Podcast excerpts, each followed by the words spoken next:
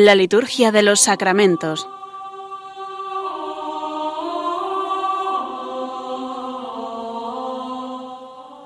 Con el Padre Juan Manuel Sierra.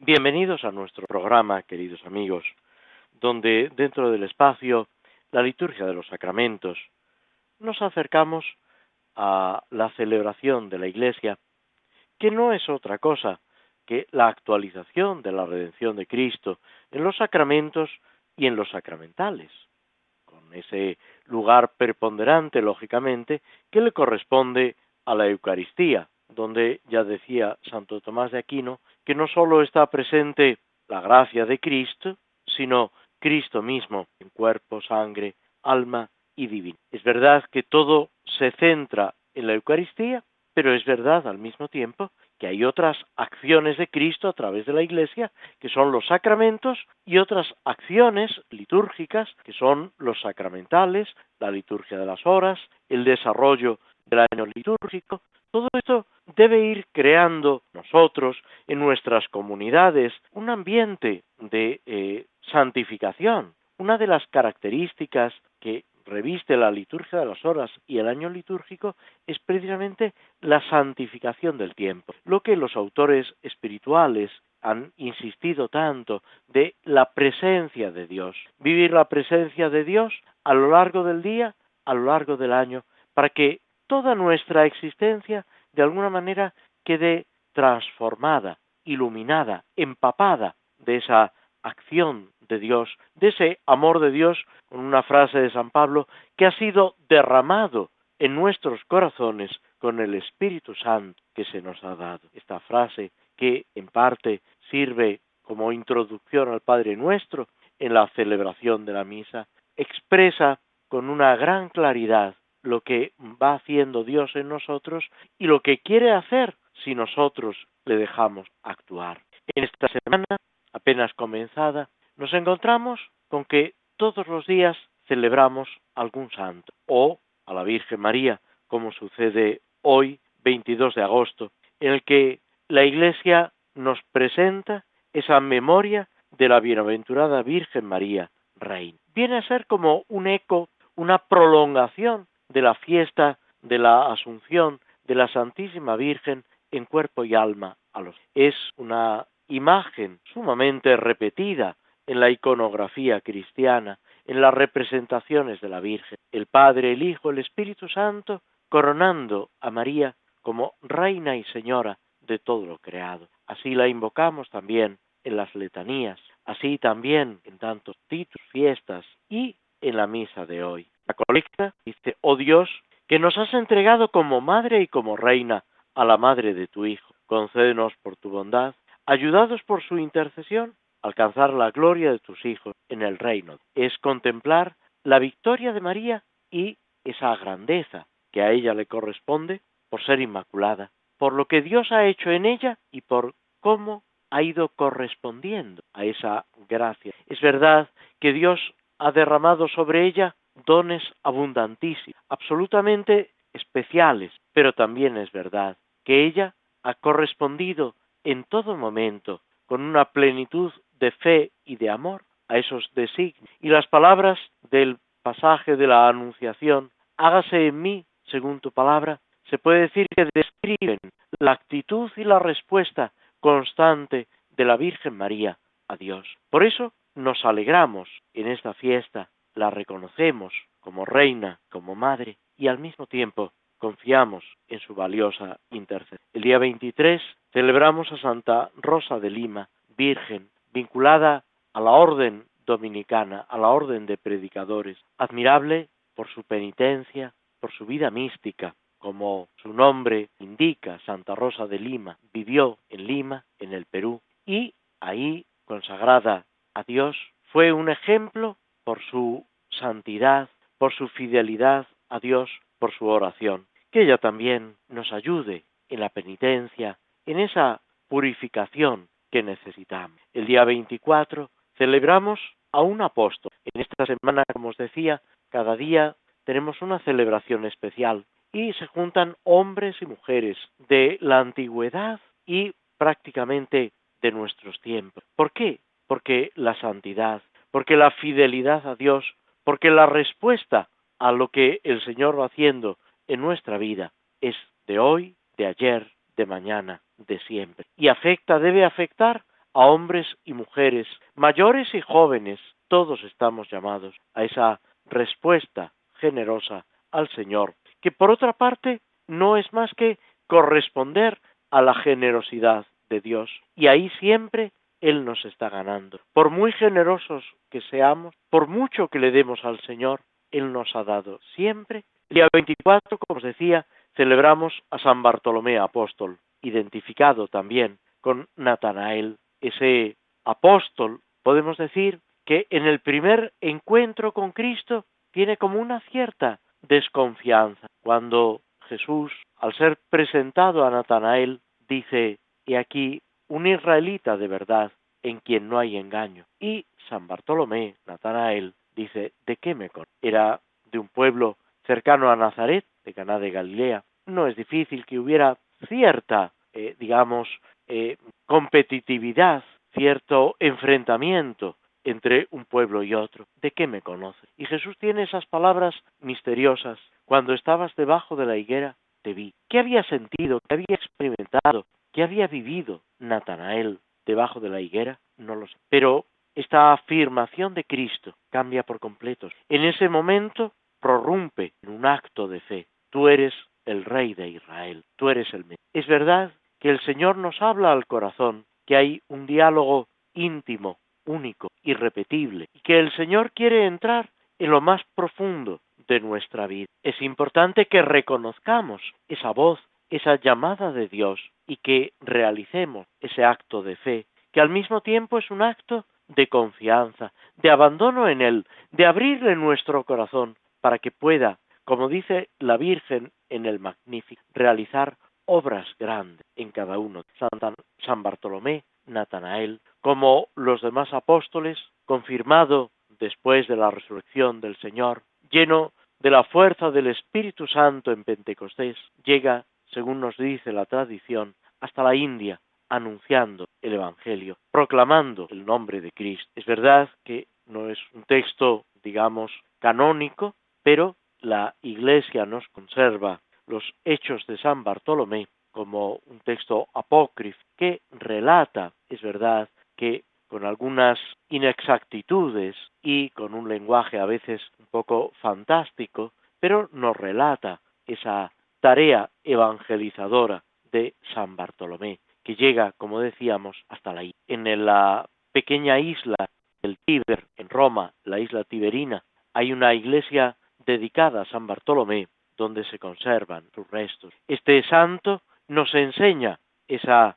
entrega a Cristo y esa entrega por la salvación del mundo. Otros santos que en estos días celebramos son San Luis, rey de Francia, cuya madre era española, San José de Calasanz, presbítero, aragonés, fundador de los escolapios, dedicado a la enseñanza sobre todo de los niños pobres, que desarrolló gran parte de su actividad, de su apostolado en Roma. Santa Teresa de Jesús Jornet Eibars, fundadora de las Hermanitas de los Ancianos Desamparados, que intenta cuidar a aquellos que más lo necesitan, aquellos que después de desgastar su vida se encuentran en necesidad y necesitan la ayuda de los hermanos. Y ella, secundando esa necesidad de la Iglesia y de la sociedad, se consagra a Dios en el cuidado a los ancianos, en la oración, en la calle. El día 27, sábado, celebramos a Santa Mónica, la madre de San Agustín, esa gran santa que, con amor de madre, busca la salvación humana y espiritual, sobre todo espiritual, de su. Y por eso llega a decir San Agustín en las confesiones, Mónica, con sus lágrimas, me engendró para. Y San Ambrosio obispo, arzobispo de Milán, cuando Santa Mónica iba a pedirle que no sólo rezara, sino que hablara con su hijo Agustín, que intentara convencerlo, volverlo al buen camino, enseñarle esa senda estrecha de la salvación, San Ambrosio le decía con inmenso cariño, anda, mujer, que no se puede perder un hijo de tantas lágrimas, ese rezar, sacrificarnos, por aquellos a los que queremos, por aquellos a quienes deseamos ese encuentro con Cristo y esa fidelidad a la acción de él. Y el día 28, domingo, que litúrgicamente no se celebra, excepto donde sea el patrono o el titular, por ejemplo, de una iglesia, de una parroquia, o en las casas, los conventos, en las iglesias de los religiosos agustinos, de las agustinas, etc., se celebra San Agustín, obispo y doctor de la iglesia. Pero aunque litúrgicamente no se celebre, es importante tenerlo presente, darle gracias a Dios por las enseñanzas de este gran por esta conversión que él experimenta leyendo precisamente la palabra de Dios, por su dedicación, por su magisterio que ilumina todavía hoy a la Iglesia, por ese testimonio vital, por esos sentimientos profundos que nos siguen conmoviendo, porque San Agustín es plenamente actual, un hombre que busca, que no encuentra, y que después de un largo recorrido, buscando la felicidad, la sabiduría, el sentido de su vida, se encuentra con Cristo y pasa a ser apóstol infatigable, pastor del pueblo de Dios y totalmente dedicado a la oración, al sacrificio y a la caridad. Después de este breve recorrido por los santos de esta semana, nos detenemos unos instantes antes de pasar a nuestra reflexión en las misas por diversas necesidades, concretamente la misa por la unidad de los cristianos.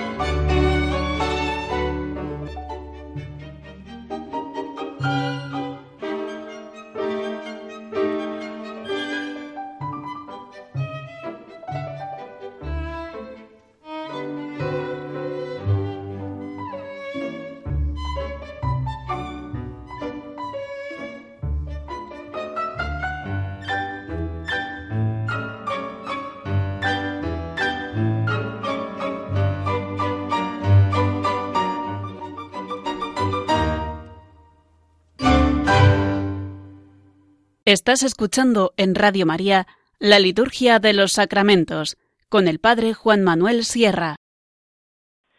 En las misas por la unidad de los cristianos, ya habíamos dicho que el misal nos presenta tres formularios, aunque cada uno de ellos ofrece dos oraciones colecta, nos habíamos detenido en el segundo de ellos, en el formulario B, en la oración sobre la sol. El prefacio en las tres misas es el mismo que ya comentamos en programas anteriores. La oración sobre las ofrendas, como suele pasar casi siempre, hace referencia al pan, al vino que acaban de colocarse sobre el altar y en la acción que va a tener lugar durante la plegaria eucarística, pero haciendo referencia, lógicamente, a esa unidad de los cristianos que estamos celebrando y pidiendo con humildad. Al celebrar, dice la oración, el memorial de nuestra salvación, suplicamos, Señor, tu clemencia, para que este sacramento de piedad sea para nosotros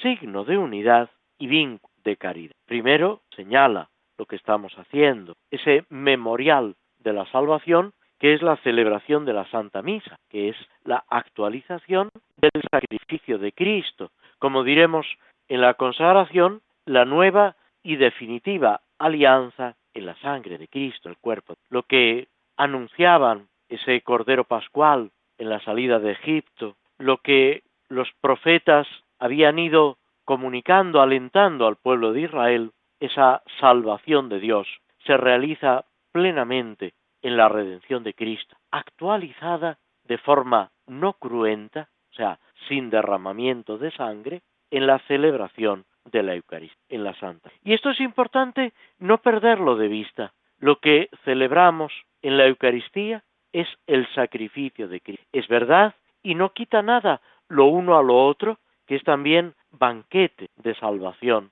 Es volver a realizar lo que Jesús hizo con sus apóstoles en la última cena. Y es anticipo de ese banquete definitivo en el reino de Dios, en el cielo, cuando estemos ya con Cristo para sí. Pero un aspecto y otro son inseparables. Banquete y sacrificio. Sacrificio y banquete. No debemos ponerlos en conflicto, porque el Señor está aunando un aspecto y otro e invitándonos a descubrir esa riqueza infinita de su sacrificio, que es el acontecimiento del Calvario y es también la última. Y en esta celebración pedimos, suplicamos tu clemencia. Con todo lo que tiene esta palabra, quizás hoy un poco desusada, la clemencia, esa bondad misericordiosa, ese perdón propicio, esa amabilidad de alguien que está por encima de nosotros y a quien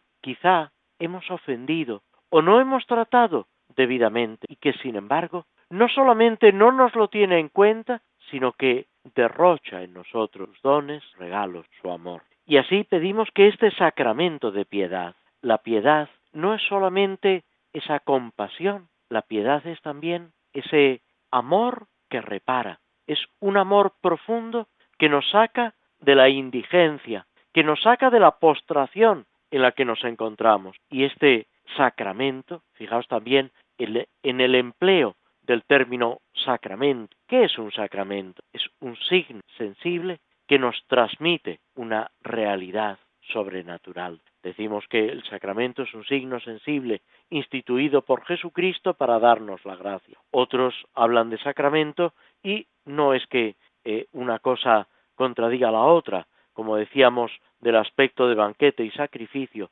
se complementan. Es la acción de Cristo a través de la Iglesia. Pues bien, este sacramento de piedad, eso es la Eucaristía, debe ser para nosotros signo de unidad y vínculo de caridad. Y aquí tenemos los dos aspectos que propiamente centran la Eucaristía y nos recuerdan ese capítulo sexto del Evangelio de San Juan, cuando el Señor habla proféticamente de su cuerpo, de comer su cuerpo para ser uno en él y uno los unos con los otros, signo de unidad y vínculo de caridad. Si participamos adecuadamente en la Eucaristía, esa caridad, ese amor a Dios y a los hermanos irá llegando en nosotros a su plenitud, a lo que Dios quiere alcanzar y realizar en cada uno. Por eso, ya en el Nuevo Testamento y después, toda la tradición de los padres de la Iglesia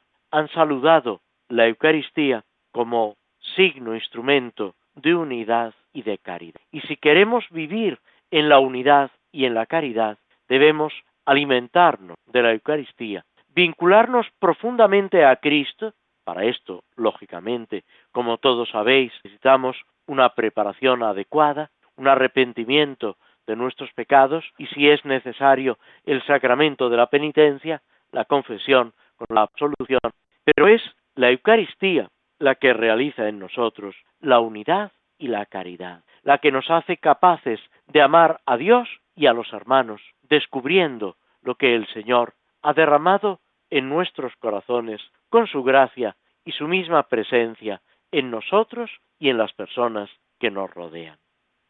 Nos detenemos aquí antes de pasar al comentario del Salmo 45. Hacemos unos instantes de pausa escuchando un poco de música y a continuación proseguimos con nuestro programa.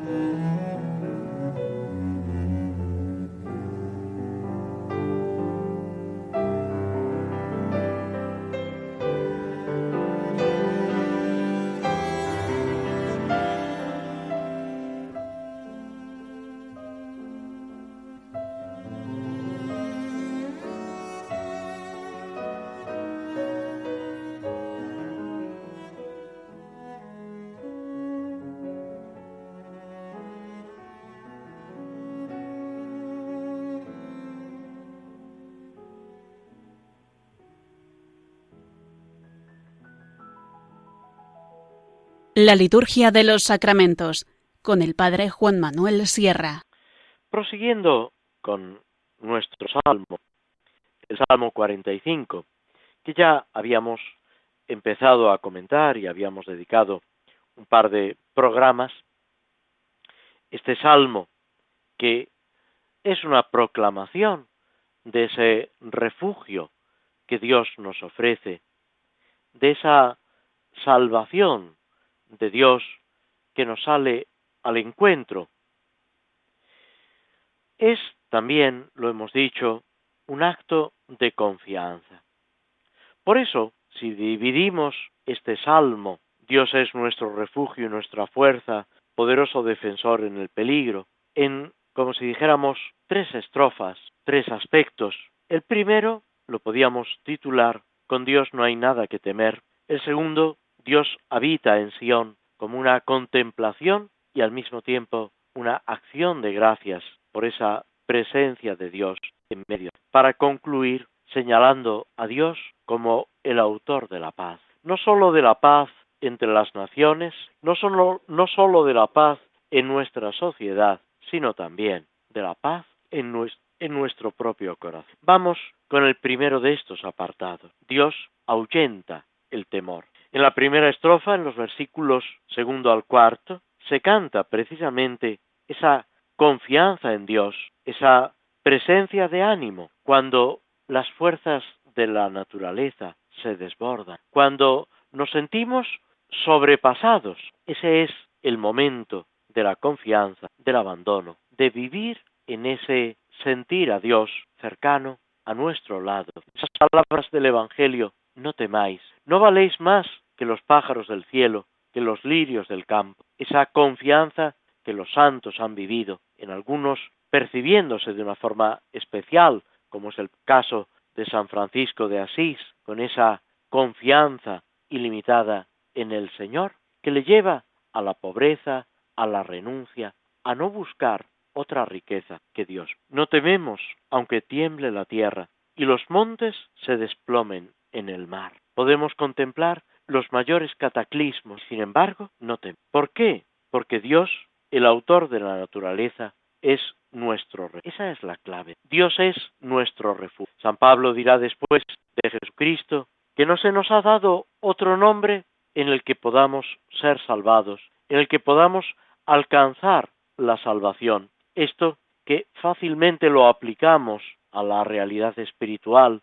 a la vida sobrenatural, también debemos aplicarlo a la vida de cada día, a las dificultades que van surgiendo. Es verdad que no sabemos cómo se van a desarrollar los acontecimientos, que, como también dice San Pablo, debemos glorificar a Dios con nuestra vida y con nuestra muerte, pero con una absoluta confianza en él. El poeta pagano Horacio tiene un pensamiento parecido. Si todo el orbe se desplomare, resquebrajare, sus ruinas me destrozarán permaneciendo impávido. Pero fijaos, lo que Horacio pone como sabiduría, como equilibrio, como defensa frente a los acontecimientos, el cristiano lo vive en el amor. Esa fortaleza del cristiano está llena de caridad, está llena de esa presencia de Dios. Es una fe viva, fervorosa, que encuentra, como también dirá San Pablo,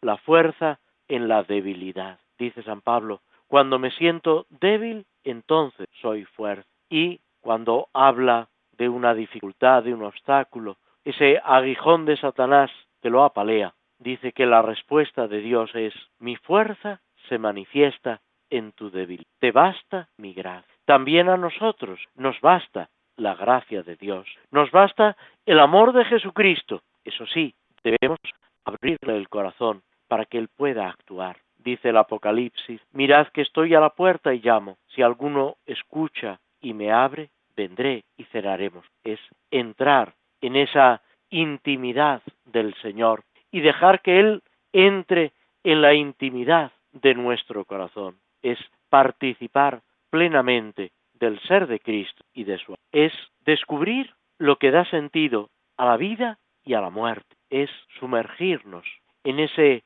abismo de generosidad que es el corazón. El segundo apartado es ese reconocimiento de Dios que habita en Sion y ocupa los versículos quinto al octavo, con esa imagen idílica, preciosa. El correr de las acequias alegra a la ciudad de Dios, el Altísimo consagra su morada. Teniendo a Dios en medio, no vacila, Dios la socorre al despuntar la aurora. Los pueblos se amotinan, los reyes se rebelan, pero Él lanza su trueno y se tambalea la tierra. El Señor de los ejércitos está con nosotros. Nuestro alcázar es el Dios de Jacob. Este grupo de cuatro versículos nos está invitando a la contemplación y al mismo tiempo retomando lo que ya aparecía en la primera estrofa o en el primer grupo, más exactamente, nos exhorta a la confianza. La ciudad de Sion, nosotros podemos decir la iglesia, pero sintiéndonos vinculados a ella. Muchas veces tenemos el peligro de pensar en la iglesia como una abstracción, como algo teórico y no es cuando decimos que la Iglesia es el cuerpo de Cristo. No se trata de una frase bonita, ocurrente, sugerente, es una realidad espiritual que debemos vivirla en esa vinculación profunda con el Señor y con nuestros hermanos. Y es lo que hace inexpugnable. ¿Qué significa inexpugnable? Que no se puede vencer, derrotar, conquistar. ¿Por qué? Porque es la morada de Dios, porque está presente Dios actuando, dirá también el libro de los Salmos y en tantos lugares de la Escritura. Si Dios con nosotros, ¿quién contra nosotros? Si el Señor está a nuestro lado, no debemos temer a nada ni a nadie. Dirá después Jesús, no temáis a los que matan el cuerpo, temed al que puede arrojar cuerpo y alma en la gehenna, hoy diríamos en el infierno, el que puede arruinar nuestra vida espiritual, nuestra amistad con Jesucristo. Eso es lo que por encima de todo debemos temer y contra lo que debemos luchar sin angustia, pero con perseverancia, con verdadera ilusión, empeñados en esa obra de Dios, que es nuestra santidad y nuestra felicidad. Dios quiere que seamos santos y felices aquí y ahora. Es verdad que lo viviremos en plenitud en el cielo, pero ya aquí y ahora estamos llamados a la santidad y a la felicidad. En oposición al rugido de las olas, las acequias riegan suavemente sus aguas tranquilas las ciudades. Y ese sonido del agua, esa frescura que el agua al correr comunica, esa vida que hace posible, se debe realizar en nuestro corazón, en las personas que nos rodean y en toda la sociedad. La Iglesia debe ser como esa acequia que conduce no ya el agua, sino la gracia de Dios, la vida de Dios en nosotros. Y cada uno de nosotros estamos llamados a colaborar en esa distribución de la gracia de Dios, esa gracia que también en el Nuevo Testamento se dice que es multiforme, que tiene tantos aspectos y que se acomoda de una forma distinta en cada uno de nosotros y en cada circunstancia de nuestra vida. El correr de las acequias alegra las ciudades. Ojalá alegre y nosotros mismos seamos cauce de alegría para el Señor y para nuestro. Dios defiende a su ciudad al despuntar la aurora. Cuando pueden empezar los ataques, cuando a la luz del sol el enemigo intenta someternos, ni con el día ni con la noche.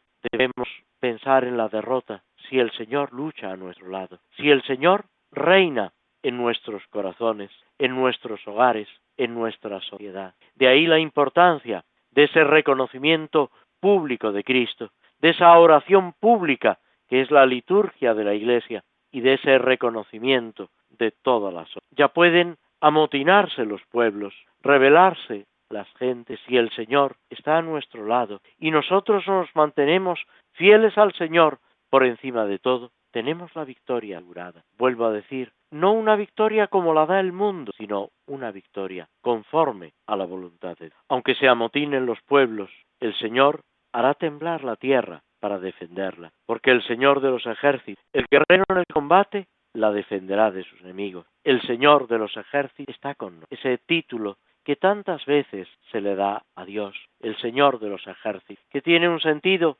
digamos, obvio de la tropa de Israel, pero tiene también un sentido cosmos. Los ejércitos de Dios son las estrellas, los planetas, todo lo que vemos en el firmamento, los ángeles, lo visible y lo invisible. En todo esto, el señorío de Dios es lo definitivo y lo que hace posible también nuestra victoria cuando nos sentimos, cuando actuamos vinculados a Dios por la caridad. El tercero y último de estos apartados señala a Dios como autor de la paz. A pesar de todas estas imágenes bélicas que se van sucediendo en los salmos, podemos decir en toda la Sagrada Escritura y a veces también en el Nuevo Testamento. Hace pocos días decía el Señor, ¿pensáis que he venido a traer paz a la guerra, paz a la tierra? No, sino guerra. En adelante, cinco en una casa estarán enemistados, tres contra dos y dos contra. Sin embargo,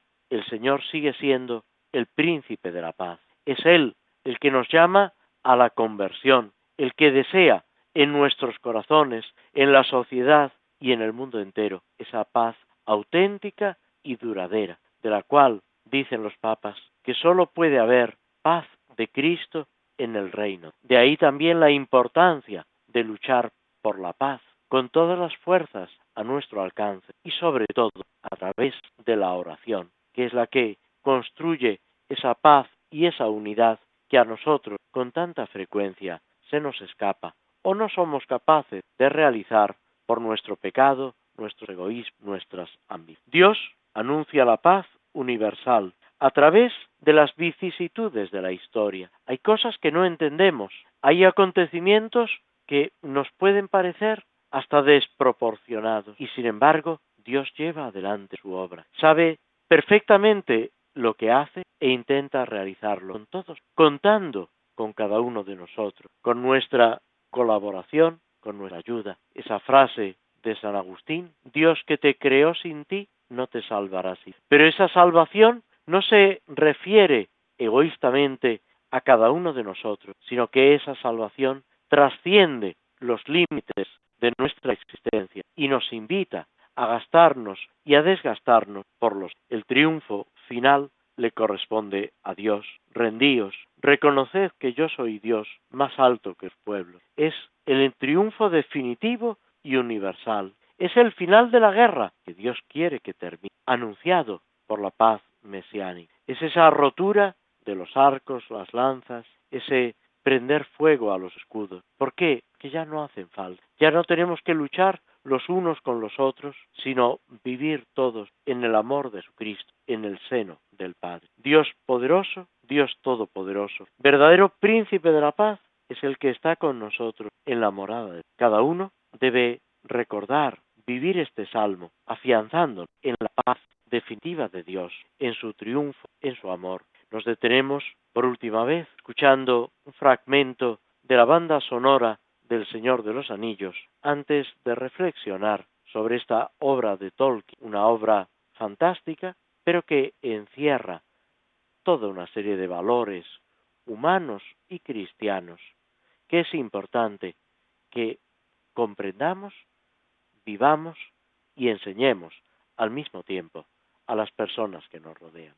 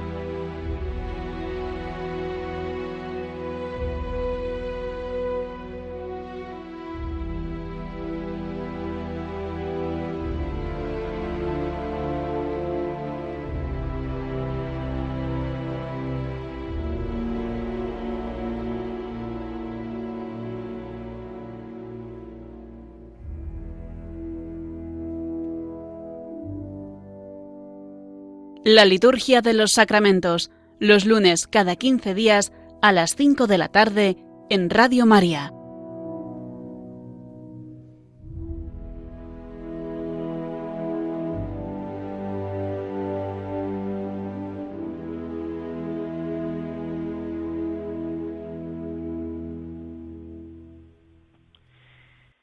En este día, que podemos decir que es casi Capicúa, 22 del 8 del 22, retomamos esta narración de Tolkien, que como ya hemos dicho varias veces, es un autor católico, siendo muchacho, acompañando a su madre y a, otro, a su otro hermano, se convirtió y recibió el bautismo en la Iglesia Católica, y toda su vida estuvo marcada por su fe. Él era profesor de la universidad, padre de familia, pero esa fe, esa vida cristiana, por supuesto de misa los domingos, pero también cuando podía, participaba entre, entre semana de la celebración de la misa, la oración. Todo esto, casi sin que él mismo se dé cuenta, se va plasmando en su obra. Es como unir reflejando toda esa riqueza espiritual que lleva dentro, esa vivencia profunda del misterio de la fe, de la gracia de Dios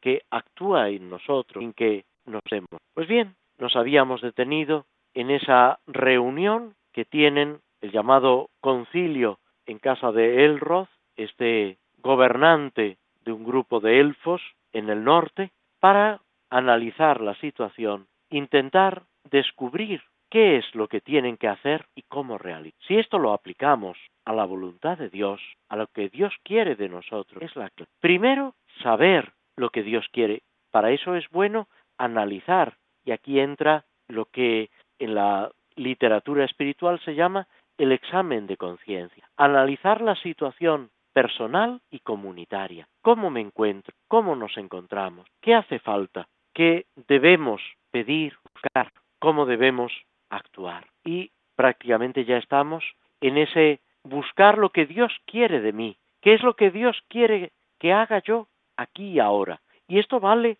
por supuesto, en la vocación, cuando uno debe discernir y buscar su propia vocación, a lo que Dios le llama en el matrimonio, en la vida consagrada, en la vida sacerdotal, pero no solo, no es solamente la voluntad de Dios en esa decisión importantísima, fundamental para nuestra vida. También Dios nos va pidiendo en muchos momentos acciones concretas, comportamiento, actitudes, y debemos intentar, en la medida de lo posible, descubrir lo que el Señor espera, quiere de nosotros en cada momento, para, con su gracia, poder realizar. Ya el descubrir lo que Dios quiere de mí es una gracia de Dios, es un regalo siempre inmerecido, pero además el ser capaz de llevarlo a cumplimiento en fidelidad es otro regalo, otra acción de la gracia misericordiosa de Dios, dirá San Pablo. Cristo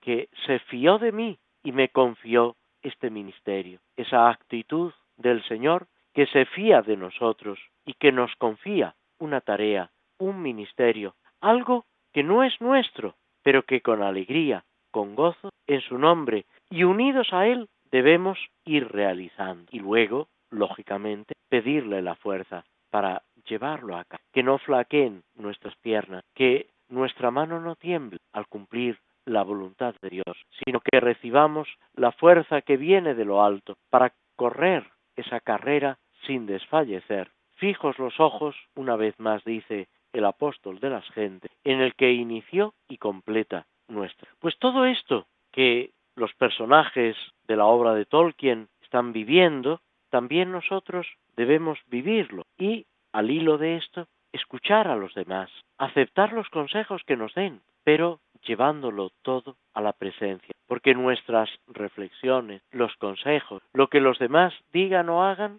puede no ser exactamente lo que el Señor espera de nosotros. Escucharlo todo, acogerlo todo, pero después valorar a la luz de Dios, mirando al Señor y preguntándole cuál es su voluntad, qué quiere de mí aquí y ahora. En la obra de Tolkien nos habíamos quedado en esa conversación entre Gandalf y Saruman, los dos magos, los dos personajes que uno es denominado Saruman el Blanco, por ser el jefe del grupo de los magos y al mismo tiempo el que dirige y coordina esa reunión cuando se juntaban de los seres libres, hombres, elfos, enanos, hombres. Saruman invita a Gandalf con apelativos que podríamos decir son cariñosos. Escucha, mi viejo amigo y asistente, hay una posibilidad para ti, para nosotros, de unirnos a este poder. Antes le ha dicho, los días antiguos han terminado, los días medios están pasando, los días jóvenes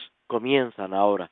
Es una invitación a mirar al futuro, lo cual no es malo, pero sin olvidar el presente. Si el mirar el futuro nos lleva a descuidar el aquí y ahora, hay algo que está fallando. Si alguien nos promete una vida futura de felicidad, machacando en el presente a los que nos rodean, a Dios y a nosotros nos están ofreciendo algo engañoso. Es una oferta que debemos rechazar, porque el momento presente es el único en el que podemos ser santos y felices, como es el momento que el Señor nos da para ir construyendo el reino de Dios y ahora. Sigue diciendo Saruma, el tiempo de los elfos ha quedado atrás, pero el nuestro está ya muy cerca. El mundo de los hombres que hemos. Pero antes necesitamos poder para ordenarlo todo, como a nosotros nos parezca, y alcanzar ese bien que sólo los sabios entienden. Es ese creerse superior por encima, que choca, que rechina con la humildad, con esa actitud de servicio y humildad que Cristo vive, que Cristo nos enseña y Cristo pide para cada uno. Saruman lo presenta como un camino prudente, unirse a ese poder del Señor Oscuro, a Sauron, para así obtener una victoria. Vendría a ser el fin justifica los medios. Hagamos esto aunque tengamos que aceptar injusticias, masacres, cataclismos. Pero lo importante es que al final todo irá mejor. Fijaos en el espejismo. Al final todo irá mejor. Y la pregunta que debe surgir en nuestro corazón es ¿y por qué? Si ahora estamos machacados, hundidos, destrozados, ¿por qué el mañana será mejor? ¿Por qué el mañana no será más de lo mismo o incluso Gandalf reacciona con toda claridad. He oído antes discursos parecidos. En boca de los emisarios de Mordor es el engaño y con una cierta ironía le dice no puedo pensar que me has hecho, hayas hecho venir de tan lejos solo para fatigarme. Es algo inútil. Pero sí, efectivamente, es por lo que Saruman lo ha llamado. Ese deseo del anillo soberano, del anillo único, esa codicia que Saruman ya no puede ocultar en sus ojos, que le delata. Y en ese momento Gandalf le puede decir, solo una mano puede llevar el anillo único. No te molestes en decir nosotros, intentando engañar, pero no te lo daré. Ni siquiera te daré noticias. Ante esto, Saruman decide dejarlo preso en la torre de Horta en su fortaleza, hasta saber dónde está el anillo único u obtener la victoria por otros medios, por, por otros. Y Gandalf es encerrado en lo alto de la torre, podríamos decir, en una especie de azotea. Gandalf está preocupado por sus amigos, no sabe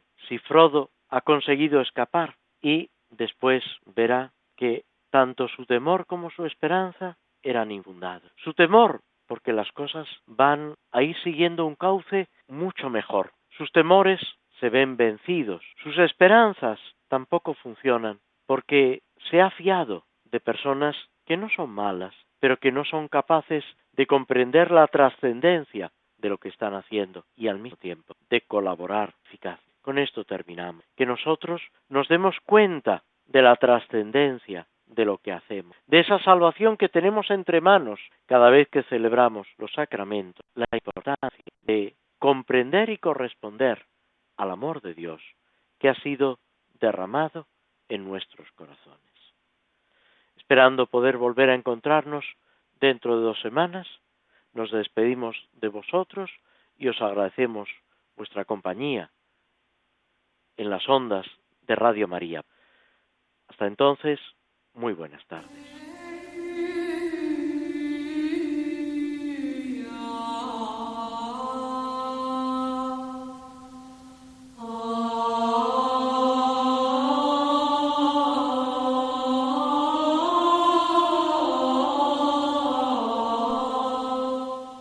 Así concluye en Radio María la Liturgia de los Sacramentos, un espacio dirigido por el Padre Juan Manuel Sierra.